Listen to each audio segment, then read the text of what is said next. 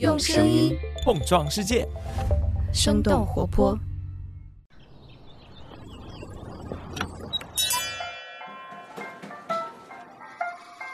您的生动早咖啡好了，请慢用。嗨，早上好呀！今天是二零二二年的五月十一号，星期三。这里是生动早咖啡，我是来自生动活泼的梦一，几条商业科技轻解读，和你打开全新的一天。可能这段时间，我们很多人或多或少的都会有些焦虑或者是抑郁的情绪。居家隔离、囤货、抢菜、核酸，再加上边界逐渐模糊的远程办公，越来越多饱受压力和失眠摧残的年轻人开始尝试各种方式来调节自己的状态。那这其中呢，就包括冥想这种经常被宣扬为有效的古老心灵技法。有人比喻说，如果大脑是一台计算机的 CPU，那冥想就能够帮助清理我们大脑的内存，升级系统。都说能够让人睡得香、心情好、专注力提高的冥想到底是什么？现在国内刚刚兴起的冥想能否成为一股真正的热潮呢？我们今天的轻解读就与此相关。那在这之前，我们先来关注几条简短的商业科技动态。首先，我们来关注一下国内。作为中国规模最大的未上市互联网企业，字节跳动的上市问题一直是备受资本和市场的关注。五月六号，香港公司注册处网站显示，字节跳动香港有限公司更名为抖音集团。而根据企查查的资料，北京字节跳动有限公司也在五月七号更名为北京抖音信息服务有限公司。官方数据显示，抖音的日活用户已经达到六亿，并且为字节贡献了六成以上的广告收入及现金流。而今日头条占比大约是百分之二十。西瓜视频则不足百分之三。根据晚点财经等媒体的分析，这一行为或许是字节跳动有意将抖音作为其业务主体，加上此前有 IPO 专业户之称的高准上任字节 CFO。尽管字节对上市传闻表示不予置评，但是业界认为这两周内的接连动作或许预示着字节正在为赴港上市铺路。下面我们把视线转向国外。公开数据显示，上周纳斯达克综合指数连续第五周再次下跌，其中 Uber 的股价大跌超过了百分之十一，今年到现在已经下跌超过百分之四十五。根据 CNBC 五月九号的报道，Uber 的首席执行官达拉克斯罗萨西在一封邮件当中对员工表示，为了应对投资者情绪的巨大转变，Uber 将削减开支、精简业务和紧缩招聘，把重心放在自由现金流带来的盈利上，从而更强硬和全面的控制成本。财报显示，Uber 在二零二二年一季度的股权投资上净亏损五十九亿美元。和 Uber 亏损的业绩相反，美国的播客行业迎来了好消息。根据美国互动广告局和普华永道的研究报告，二零二一年美国播客业的广告收入达到了十四点五亿美元，同比增长百分之七十二。预计后续两年将会保持快速的增长。这份报告指出，播客广告收入的增长与三个关键因素有关，分别是听众与内容的增长、体育、犯罪等小众节目的广告收入增长，以及自动广告技术的高速发展和应用。与预先嵌入式录制广告不同。同的是，自动广告技术可以将广告动态的插入到播客音频的任意片段，更灵活的向目标人群推广品牌信息。下面再来关注一下巨头亚马逊。根据科技媒体 The Verge 的报道，最近亚马逊为了避免谷歌的抽成，正式取消了从安卓系统购买 Kindle 电子书和其他数字内容的功能。而这也并不是亚马逊第一次这么干了。早在2011年，亚马逊就为了避免苹果抽成，从而取消了 iOS 系统的 Kindle 电子书购买功能。一直以来，安卓系统对开发者的抽成要求并不像 iOS 系统所规定的那么严格，导致许多安卓 App 开发者并不会按规定与 Google 来分成。所以 Google 此前表示要在六月一号删除不遵守抽成系统的 App，但是 Google 又在三月发布了一项试点计划，目的是为了授予一些开发者跳过 Google 抽成系统的特权。奇怪的是，Google 将这个特权给到了 Spotify 等平台，却唯独没有给到亚马逊。根据 The Verge 的分析，亚马逊的退出或许也和这一点有关。以上就是值得你关注的几条商业科技动态，别走开，我们马上和你一起来聊聊被无数名人大佬推崇的冥想到底是一门怎样的生意。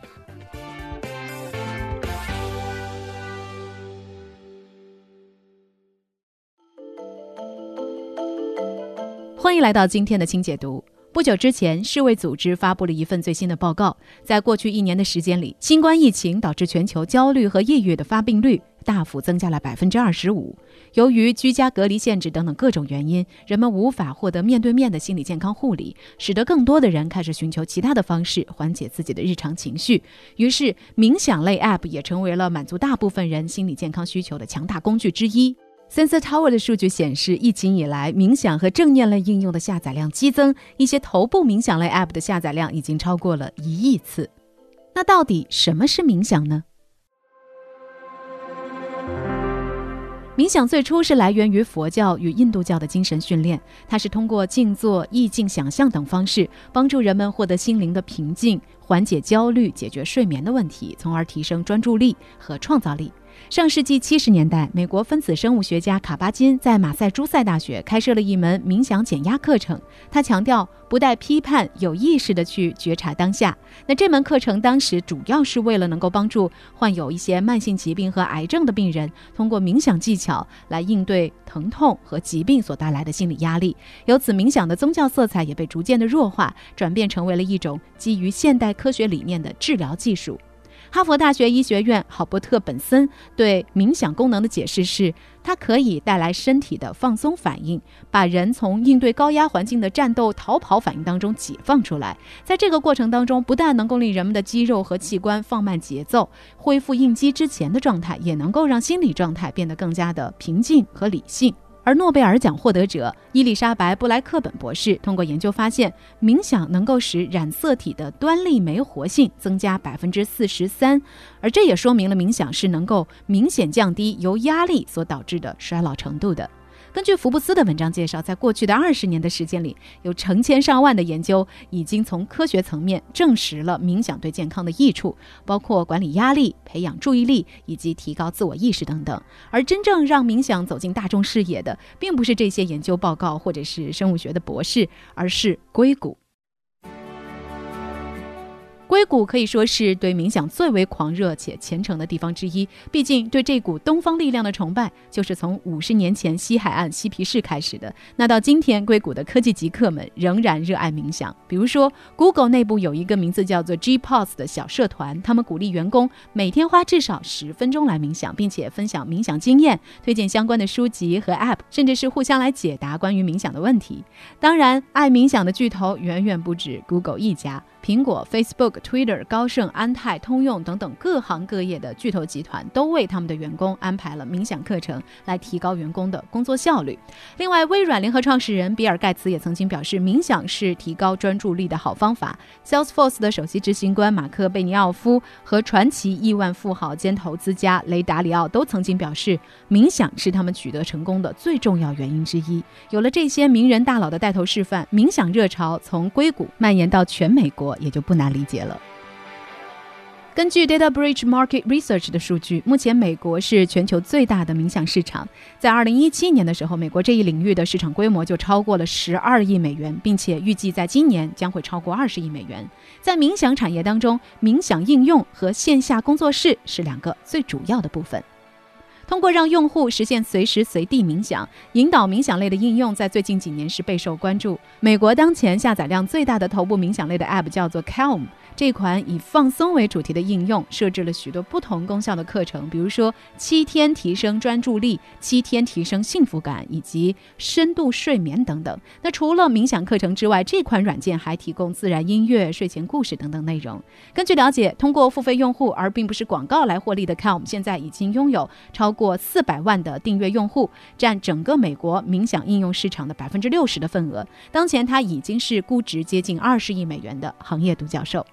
而更早获得资本认可的 Headspace。在二零一七年就达到了二点五亿美元的估值。这款软件呢有一个突出的特点，就是他们使用游戏化的方式来激励用户完成他们所选择的冥想课程，因而他们的用户粘性相对也会更高。根据 The National Business Group 的调查，美国有百分之二十二的公司从二零一六年开始为员工提供冥想类的训练。仅 Calm 和 Headspace 这两家公司就分别拿下了联合利华、Adobe、LinkedIn、普华永道、三星的订单。另外这两两家冥想应用还和 American Airlines、JetBlue、Delta 等等航空公司达成了合作，在航班当中植入冥想课程。冥想在美国商业化的另一种主要形式就是冥想工作室。在纽约，一些受欢迎的冥想工作室，三十分钟冥想指导的价格大约是十八美元。目前，在美国有两千四百多个线下冥想工作室。这类工作室呢，主要是售卖冥想课程和会员资格。他们也创造了超过六点六亿美元的收入。那除了冥想类的应用和工作室之外，美国的冥想生意的触角同时还伸向了许多角落，比如说饮食、购物、旅行，甚至是一些散步的场景。根据界面的报道，冥想在美国已经被视为是一种主流的生活方式。当然，近些年来线上冥想 App 的风潮也已经刮到了国内。但是，想要在国内讲好冥想的故事，似乎并不是一件容易的事情。来自央视 CGTN 的报道。中国患有不同程度的精神或心理障碍的人数估计为一点九亿，这也就意味着每十个中国人当中至少有一个人需要某种形式的帮助来解决心理问题。另外，中国睡眠协会发布的《二零二一年运动与睡眠白皮书》显示，三亿中国人存在睡眠问题。行业内卷、成功标准过于单一、生存压力增大、抑郁、焦虑等负面情绪，已经成为了影响人们身心健康的头号元凶。缺乏心理健康服务和更高的智能手机普及率，使得基于移动的冥想工具逐渐在这几年被国人接受和采用。目前，国内的冥想 App 主要是分为睡眠工具类和正念冥想类两种。睡眠工具类主要有潮汐、小睡眠、呼吸冥想等等。其中，潮汐作为下载量较大的睡眠工具类 App，主要是通过雨天、海浪。森林等等一些自然声音，帮助用户解决焦虑、失眠、注意力分散等等问题。潮汐推出之后，也受到了资本的追捧。二零一七年，他们获得了德讯资本天使轮融资；二零一九年，又获得了熊猫资本近千万级的新一轮投资，成为了近两年来国内获得融资规模最大的心理健康类音频应用。而正念冥想类的 App，比如说 Now 冥想、Flow 冥想、冥想星球等等，主要是通过提供线上的冥想视频和音频，以及线下的训练营或者是活动，来为用户提供正念冥想服务，主要是以会员付费来盈利的。除了主打冥想的平台逐渐的增多，国内的一些头部健身机构、健身 App 也开始关注冥想的需求，比如说 Keep、每日瑜伽等等健身应用，都上线了冥想功能和课程。然而，根据闹冥想提供的数据，美国目前是有百分之十四的人口是把冥想当成生活习惯的，但在中国，这个数字可能还不到百分之一。闹冥想的创始人在接受第一财经采访的时候表示，目前国内冥想市场比较分散，到现在仍然是一个小众的圈子。按理来说，在这片焦虑的大地上，应该更加适合冥想这种减压工具的生存。那为什么现在的冥想在国内没有被全民推广呢？原因之一，国内市场对心理相关的生意仍然存在偏见。